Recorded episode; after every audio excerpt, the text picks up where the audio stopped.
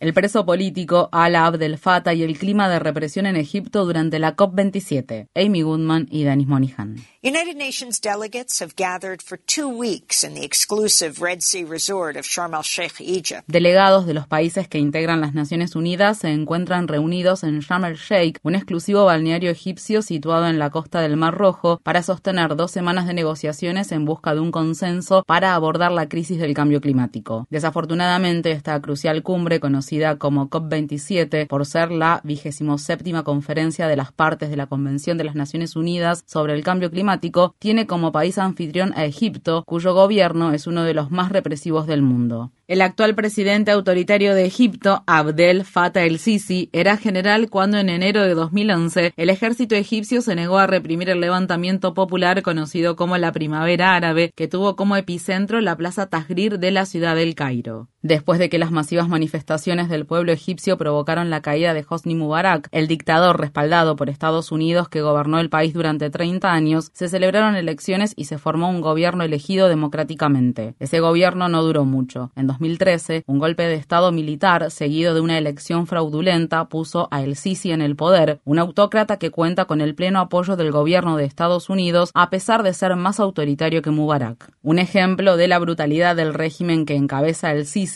es el encarcelamiento del escritor y activista egipcio-británico Ala Abdel Fattah, de 40 años. Ala ha permanecido encarcelado durante la mayor parte de los últimos 10 años por defender con firmeza la democracia y la libertad. Este reconocido activista fue una figura clave durante la primavera árabe, inspiró a mucha gente con sus palabras y creó herramientas para que la población se pudiera expresar libremente en Internet. Pero en el violento estado policial egipcio, con un sistema ubicuo de vigilancia y una policía secreta omnipresente, abogar por la libertad es un delito. Tras estar encarcelado de manera arbitraria y abusiva durante una década, Al Abdel Fattah inició una huelga de hambre hace más de 220 días. El 6 de noviembre, al tiempo que se inauguraba la COP27 y los líderes mundiales comenzaban a llegar a Sharm el-Sheikh, Ala intensificó su ayuno y también dejó de ingerir agua. Sin una intervención internacional inmediata, es probable que Ala muera en prisión antes de que finalice la cumbre climática. La madre de Ala, Laila Swaif, ha estado esperando todos estos días en el exterior de la prisión donde está encerrado su hijo para que le den alguna prueba de que sigue vivo. Laila es una profesora de matemáticas que también es una reconocida activista por los derechos humanos. Este jueves, funcionarios penitenciarios informaron a la familia que Ala recibió una intervención médica, pero no brindaron ningún detalle sobre esa intervención ni sobre su estado de salud. La organización Human Rights Watch le ha advertido a Egipto sobre la imposición de tratos crueles, inhumanos y degradantes contra los prisioneros y le ha señalado que la huelga de hambre es un acto político. Un abogado de Ala recibió permiso para visitarlo en la cárcel, pero al llegar a la puerta de la prisión se le negó la entrada. Las hermanas de Ala, Mona y Sana, organizaron el mes pasado una acción de protesta frente a la sede del Ministerio de Relaciones Exteriores en Londres, en la que pidieron al gobierno del nuevo primer ministro Rishi Sunak que intervenga para que Ala sea liberado y trasladado al Reino Unido.